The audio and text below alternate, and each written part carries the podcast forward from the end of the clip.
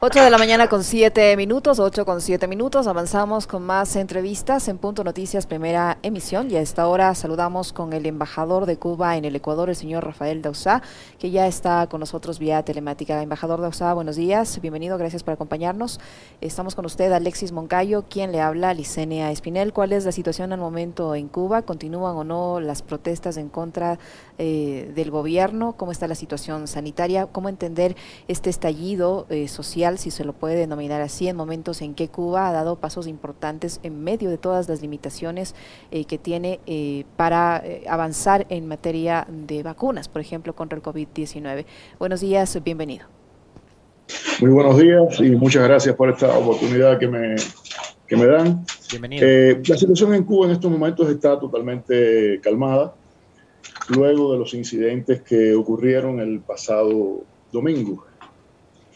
Incidentes, eh, primero, estimulados por operaciones de los servicios de inteligencia norteamericanos, por parte del gobierno norteamericano, creación de cuentas falsas, eh, estímulos directos a la comisión de, de delitos, y todo esto con el objetivo de, por supuesto, lograr la derrota de la revolución cubana. Yo creo que es importante señalar que, eh, perdónenme que estoy un poco con falta de aire porque venía subiendo las escaleras, en lo que ustedes estaban informando. Tome aire, tome eh, aire, embajador.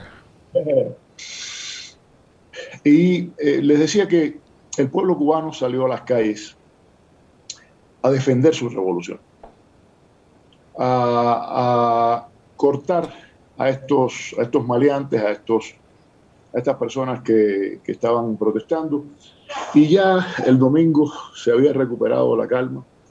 Esto ocurrió el domingo y el mismo domingo se había recuperado la calma en el, país, afortunadamente.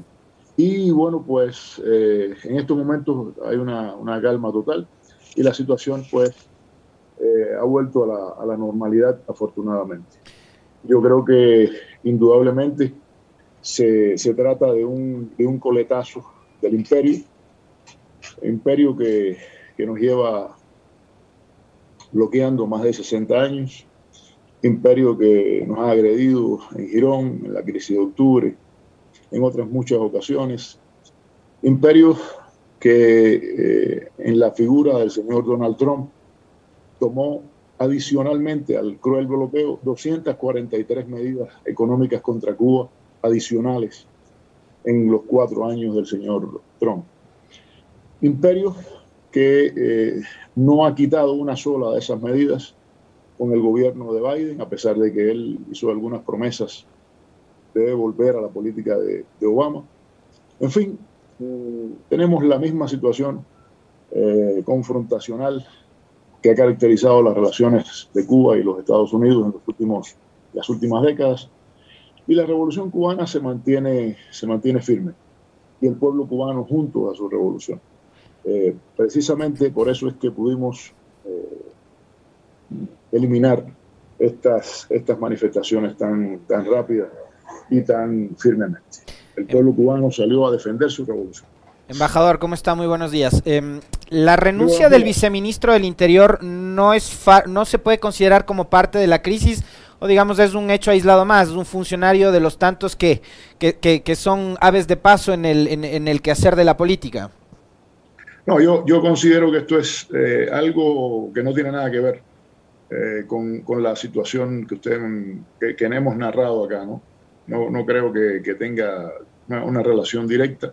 Eh, pueden suceder muchas cosas, una persona puede, puede renunciar por X o Y razón y puede también sentirse enfermo, en fin, no, no le veo yo por lo menos, no, no, tengo, no tengo conocimiento del, del insight del tema, pero no le veo yo una obligatoria relación. Embajador el hecho es que estas protestas han dejado el saldo de una persona fallecida. Y, el hecho de que la gente salga a la calle a reclamar es porque no está conforme, al menos una parte de la población no está conforme. Eh, ¿qué, van a hacer o qué pueden hacer, eh, no, no amparándose en algo que sí es real, que es este bloqueo y la serie de medidas que usted señala adoptado el gobierno norteamericano adicionales al bloqueo?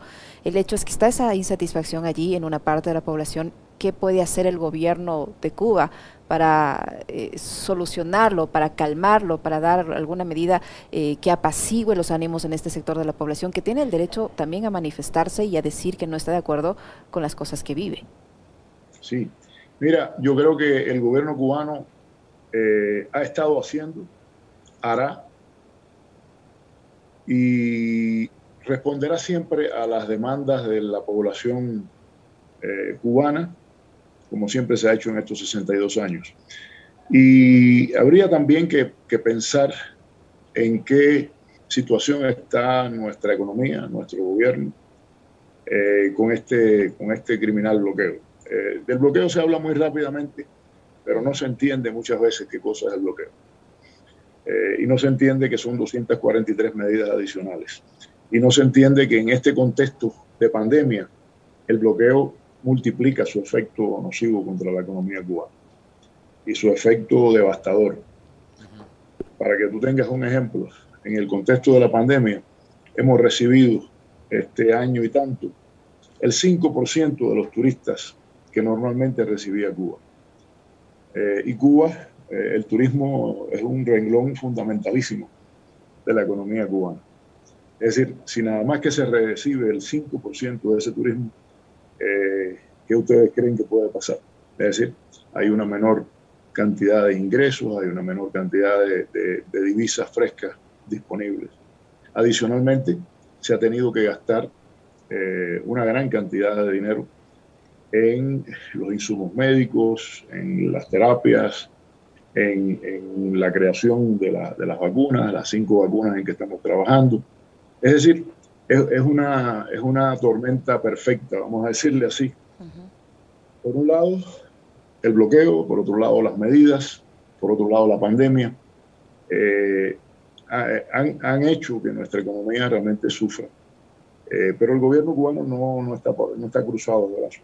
Estamos tratando de salir adelante, pero por supuesto, eh, todos los países de este mundo están sufriendo los avatares de esta pandemia tanto desde el punto de vista humano como desde el punto de vista económico. Yo le podría decir que desde el punto de vista humano, nuestro país es de los que menos ha, sufrido la, pandemia. Si tú comparas, eh, digamos, por ejemplo, el número de fallecidos en Cuba con el número de fallecidos en otros lugares del mundo, te darás cuenta que, que en nuestro país ha sido mínimo. Te diría que en nuestro país son aproximadamente un poco más de 1.500 los fallecidos. Eso dice mucho del esfuerzo que se ha hecho. En un país de 11 millones de habitantes, apenas 1.500 personas fallecidas por COVID. Exactamente. Entonces no habría razones, embajador, como para que este se aplique este corredor humanitario del que tanto han empezado a hablar voceros internacionales, incluidos pues medios de comunicación y hasta artistas, como lo anunciaba Julián Macías ayer aquí con nosotros. Claro, claro que no, en lo absoluto, en lo absoluto. Eh, corredores internacionales pueden, pueden eh, abrirse en, tres cuartas partes de este mundo que tienen una situación mucho más compleja. Pero con, ese, el, con el nivel de, la enfermedad de nuestro país realmente bajo control y además eh, se incrementa día a día el número de personas vacunadas con las tres dosis de nuestras vacunas, vacunas cubanas, vacunas además que han demostrado su efectividad. Esto es, es parte de, del ensayo es parte de la, del accionar de, eh, gobierno norteamericano para tratar de destruir a la revolución del gobierno y de sus lacayos en Estados Unidos y en Cuba también. Eh, es parte de las campañas anticubanas, es parte de todo lo que se hace día a día por tratar de derrotar a la revolución cubana. Eh, embajador, Usted mencionaba que esto es parte de una campaña, eh, en este caso eh, emprendida por el gobierno norteamericano en contra de Cuba y que tiene varias fases. Ya pasó el tema de, las protestas eh, convocadas a través de redes sociales. Entiendo que se decidió limitar el uso de, de las mismas en Cuba. No sé si me confirma si es así. ¿Y en qué fase de la campaña cree usted están ahora y qué más se puede esperar que suceda? No, mira, eh, yo, yo te podría decir que eh, esta fase de las protestas, si fuera por el gobierno de Estados Unidos y por los enemigos de la revolución cubana, pues seguiría. Pero eh, el pueblo cubano reaccionó, reaccionó ante, ante estas pseudo protestas y, francamente se ha podido neutralizar totalmente la situación. Y estoy convencido que los enemigos de Cuba intentarán eh, intentarán seguir eh, tratando de, de, subvertir el orden interior, de crear problemas, pero también estoy convencido que el pueblo cubano va a, responder como ha respondido siempre en apoyo a la revolución. la revolución. ¿Qué métodos? Bueno, pues no sé, habrá, habrá, habrá que preguntarle a, a los enemigos de la revolución. Cuba va a tomar medidas, como cualquier otro país del mundo, contra los que cometieron delitos. En esas manifestaciones se, rompieron eh, vidrieras, hubo robos en, instalaciones públicas, hubo patrullas policiales volcadas y, y rotas, y esto no puede permanecer impune. Todo el que cometió delito, pues va a ser llevado a la justicia como ocurre en cualquier lugar de este mundo. Y el tema de las redes sociales, embajador, ¿es, verdad que han sido limitadas, que han sido bloqueadas? Yo no tengo, yo no tengo información de que las redes sociales hayan sido bloqueadas. Eh, no, realmente no, no, no, tengo ninguna información que, que, me indique eso. De todas formas, de todas formas, habría que ver. Las redes sociales se pueden utilizar de muchas maneras se pueden utilizar de una manera positiva, defensa de la verdad, y también se pueden eh, utilizar de una manera muy nociva, muy negativa, eh, muy venenosa, para eh, decir mentiras, para distribuir información totalmente engañosa. No sé si ustedes conocen, pero mm, durante estas manifestaciones, estos disturbios, pues se pasaron imágenes totalmente falsas. Se pasaron imágenes, por ejemplo, de, de, marchas en, en, Egipto y aparecía como que fueran de, Cuba. Se pasaron imágenes de niños agredidos, también falsos. En fin, eh, eh, se pasaron muchas, muchas, muchas noticias falsas. Yo creo que eh, la revolución cubana tiene el derecho a defenderse también en este, en este contexto y estoy convencido de que si tenemos que defendernos también en el tema de las redes sociales, lo haremos sin que nos tiemble la mano. Embajador, eh, lo, del, lo del bloqueo, eh, digamos, es, es, una realidad, eh, y usted lo mencionaba hace, hace un momento, el gobierno de Donald Trump incluso radicalizó las medidas restrictivas para el envío de remesas hacia la isla. Em, hubo algún tipo de avances durante la administración de Obama que se truncaron con la llegada de Trump y los republicanos a, la Casa Blanca. Eh, pero también esta, esta situación que está atravesando Cuba en este momento ha abierto la puerta para el debate sobre el modelo de socialismo cubano. Eh, es, quizás también eh, momento de, empezar a, a, repensar lo que fue la revolución que empezó allá en, el 59 y el camino que ha recorrido hasta ahora para tratar de buscarle soluciones a una economía que ha tenido un retroceso del 11%, del 11 en el PIB y que según la CEPAL apenas va a recuperarse en un 2% más o menos en este año?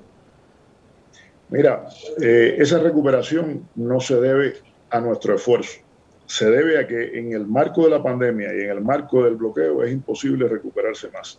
Y yo te, yo te diría algo que me, parece muy importante. Eh, nuestra economía es la economía más agredida de este mundo y no nos han podido rendir. Yo pido, lo que pide nuestro país es que nos dejen trabajar en normalidad, que se demuestre que trabajando en normalidad a lo mejor somos un fracaso.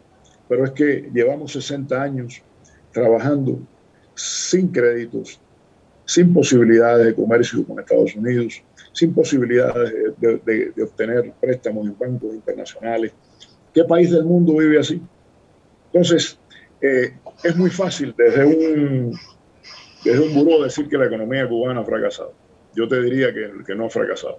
Que nos, dejen, que nos dejen trabajar en paz, que nos dejen trabajar en condiciones de temperatura y presión normal. Y veamos si somos un fracaso. Eh, eso no se ha comprobado. Y yo te diría que no somos un fracaso, porque a pesar de todo el bloqueo, a pesar de todas las medidas que se toman por parte del imperialismo norteamericano contra Cuba, estamos aquí. Y estamos eh, desarrollando muchísimas cosas en nuestro, en nuestro país. ¿Qué país tiene cinco candidatos vacunales en este mundo? ¿Qué país puede mostrar toda una serie de avances en la ciencia? Ah, bueno, eh, tener, tener al imperialismo norteamericano a 90 millas, obligándonos a comprar cualquier producto que queramos comprar en Europa o en Asia, gastando más en flete, más en seguro, más en transporte. Y eso no se come, ni se unta, ni se viste. Entonces, yo creo que eh, es importante eh, poner todo esto en un contexto. Lo, lo, más fácil hubiera sido rendirse en el año 59, pero la revolución cubana y el pueblo cubano no es de esa estirpe de lo que se rinde. Embajador, ¿es verdad que los viajeros que lleguen a Cuba a partir del próximo lunes podrán introducir en el país eh, productos como comida, productos de aseo, medicamentos sin límite de peso y sin pagar aranceles aduaneros hasta el próximo 31 de diciembre? ¿Es una de las medidas que ha adoptado el gobierno de Cuba? ¿Cómo se va a realizar este proceso? Es una de las medidas, es una de las medidas que se ha tomado recientemente para favorecer precisamente eh, la, que los viajeros que vengan pues puedan traer este tipo de productos, medicinas, medicamentos, etcétera, para sus familiares, para amigos, en fin, para un poco que paliar esta situación compleja que, existe en el país.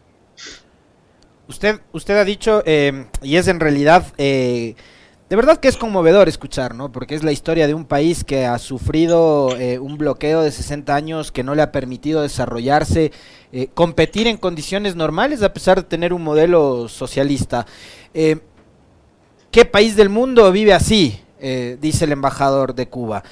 Pero yo ahí también quisiera plantearle la discusión que, ha sido parte del el debate en, estos días en redes sociales, embajador, con respecto de eh, la posibilidad de ir en Cuba a un proceso de elecciones libres. ¿Qué tan, qué tan viable es ese, es, ese sistema o no? Moncayo, yo creo que evidentemente eh, usted no está leyendo eh, las informaciones correctas sobre mi país. Yo creo que en Cuba se desarrollan las elecciones más libres que hay en este mundo. En primer lugar, porque no hay partido político. El Partido Comunista de Cuba no se presenta eh, se presentan electores que son elegidos por parte de la misma población. ¿Qué más libertad que eso? Y son elegidos directamente por el pueblo. Entonces, eh, elecciones libres hay en nuestro país, no le quepa usted la menor duda. Que se diga otra cosa por parte del imperialismo que nunca va a aceptar nada de lo que haga Cuba, pues, bueno, pues no, no, no dudo que existan estas campañas pero el pueblo cubano votó hace muy, muy recientemente, el 86%, más del 86% de la población cubana votó por nuestra constitución. Y nuestra constitución establece toda una serie, no solo sobre las elecciones, sino sobre todo el ordenamiento político y, social de nuestro, y económico de nuestro país. ¿Qué decir, embajador, respecto a la serie de pronunciamientos que estas protestas y que la, represión a las mismas ha generado en, em, en, varias voces a nivel internacional, entre ellas, eh, por ejemplo, la, la de Colombia, que ha pedido libertad para Cuba, que ha pedido respeto a los derechos humanos, entre otras voces, ¿no? Cuando, por ejemplo, en Colombia también eh, se han dado episodios de, represión al punto que han sido observados por la Comisión Interamericana de los Derechos Humanos. ¿Qué decir de todo este tipo de reacciones eh, que no se mira la paja en el propio ojo y la miran en, el del frente? Bueno, yo, yo, creo que ante su, ante su narrativa de los hechos, eh, realmente no tendría yo más que añadir. Eso da risa que el gobierno colombiano pues esté criticando a Cuba cuando ahí sí se han dado manifestaciones grandes y han sido además reprimidas y ha habido eh, un gran número de muertos, heridos, etc. En nuestro país se han dado disturbios en la mayoría de las ocasiones protagonizados por eh, elementos antisociales, elementos con eh, amplios antecedentes delictivos. el pueblo cubano rechazó eso directamente y podríamos decir, podríamos decir que todo esto ha sido, no tengo la menor duda de afirmar esto, ha sido estimulado. Se crearon, para que ustedes tengan una idea, se crearon miles de cuentas falsas, miles de usuarios que se hicieron aparecer como eh, de Cuba en las redes sociales y estaban realmente en España y en Estados Unidos. Esto, esto es parte de la, de la guerra mediática, de la guerra de baja intensidad que en estos momentos se impone contra Cuba. ¿Por qué? Porque Cuba no se ha rendido. Porque hoy los, los países que son eh, blancos de estos ataques son Venezuela, son Nicaragua, son Bolivia, son Cuba. Y, las, las eh, acciones que se desarrollan contra estos cuatro países son muy similares. Esto, esto que se ha hecho en esta ocasión no es nuevo. Esto se viene haciendo hace muchos años contra Cuba. Se ha hecho contra Venezuela, se ha hecho contra Nicaragua. Eh, es decir, es, es el imperio tratando de presentar esto realmente como algo legítimo, algo que, es, que nace de las entrañas de, los pueblos que hemos mencionado, cuando es evidente que se trata de una manipulación grosera, grosera, perdón, eh, grosera y grotesca de, de las realidades de estos países. ¿Con qué objetivo? Bueno, con el objetivo de derrotar estas revoluciones que son un ejemplo para América Latina. Para el imperialismo son un mal ejemplo. Para nosotros somos un excelente ejemplo porque es el pueblo en, en, nuestra, es el pueblo en el poder, es el pueblo eh, directamente llevando las riendas de su futuro. Embajador, una de, los, eh, de las principales actividades que generaba remesas para Cuba eran los, los acuerdos en materia de intercambio de conocimientos y profesionales en torno a la medicina. Había proyectos que ustedes tenían con Brasil, con Ecuador, con otros países de la región, pero el eh, cambio de administraciones ha generado también eh, problemas. ¿cuánto, ¿Cuánto ha significado eso en negativo para Cuba? El no poder eh, enviar médicos a, países como los nuestros? Mira, eh, primer punto, Cuba no envía médicos a ningún lugar para obtener riquezas.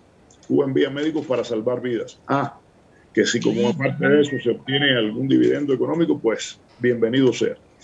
Pero te puedo decir que si bien unas puertas se han cerrado por las presiones que se han ejercido, otras puertas se han abierto. En el contexto de la pandemia, Cuba ha asistido a más de 45 países con brigadas médicas, entre ellas a Italia, Andorra y otros países de este mundo. Entonces, yo creo que, yo creo que eh, por mucho que, que, se presione a diferentes países, siempre habrá países que necesitan de esta ayuda, que necesitan de esta, de esta de esta colaboración médica, sanitaria, y estoy convencido que, muchos países no van a hacer eh, caso a las presiones del gobierno de los Estados Unidos. Y yo creo que para, para un poco graficar esto, tenemos la votación recientemente de la resolución cubana contra el bloqueo en Naciones Unidas. 184 países votaron a favor de la, revolución, de la resolución. 184 países solamente dos países en contra, Estados Unidos e Israel. Todos sabemos por qué Israel, vota con Estados Unidos. Es el mundo entero diciéndole no a esto que está pasando en Cuba. Eh, entonces, habría que preguntarse, bueno, ¿quién tiene la razón? Porque esto que está pasando en Cuba es consecuencia directa del bloqueo criminal genocida contra nuestro país. Si nosotros pudiéramos tener una vida económica y social normal, nuestro país fuera totalmente distinto, no, no, tendría estas dificultades económicas por las cuales estamos atravesando. agudizadas en el contexto de la pandemia. ¿Y, alguna autocrítica, embajador? ¿Alguna autocrítica, digo, porque a veces eh, siempre se habla mucho de la injerencia de los Estados Unidos, del bloqueo, pero ¿hay alguna autocrítica que hacer al, sistema o no? ¿O todo funciona muy bien? Porque eh, una situación que ha vivido tantos años, embajador, una situación que ha sido se, ha generado durante tantos años, algún error ha de haber cometido, ¿no? Yo no creo que todo haya sido perfecto, más sin dejar de reconocer el tema del bloqueo. Si ustedes, han seguido la historia de la Revolución Cubana, deben conocer que, la, que, el, que el gobierno cubano, Fidel Castro, ha reflexionado críticamente sobre muchas cosas. Pero Ninguna de esas cosas, esos errores que nosotros hayamos podido cometer, justifica un bloqueo criminal y genocida. Y genocida lo digo con mayúscula, porque es, está graficado en las convenciones sobre genocidio de Naciones Unidas. Es el intento de utilizar alimentos y medicinas como un arma política para rendir a un país. Entonces, yo creo que eh, Cuba podrá autocriticarse, pero ¿y dónde está la crítica a Estados Unidos? ¿Dónde está la crítica de Estados Unidos? ¿Dónde está la autocrítica de Estados Unidos? Y desafortunadamente no solo es el bloqueo norteamericano, porque adicionalmente ese bloqueo eh, presiona a terceros países para que lo implementen también y para que no comercien con Cuba y para que no, para que no inviertan en Cuba. Entonces, eh, es, como, es como muchas veces los norteamericanos intentan, el gobierno norteamericano intenta justificar, no, no, no es bloqueo, no embargo, porque nada más que, bueno, nosotros decidimos con quién comerciar. No, no, no. El gobierno norteamericano no comercia, ni invierte, ni tiene ningún vínculo económico con Cuba, pero además presiona a terceros países para que no lo tengan. Y eso eh, realmente es la causa fundamental de, nuestras, de nuestra situación económica tan compleja eh, en, el, en estos momentos. Muy bien, le queremos agradecer al embajador Rafael Dausá, embajador de Cuba en el Ecuador, que ha estado con nosotros hablando sobre la situación que se vive en ese país. Muchísimas gracias, embajador. Muy amable, embajador, un gusto conversar con usted.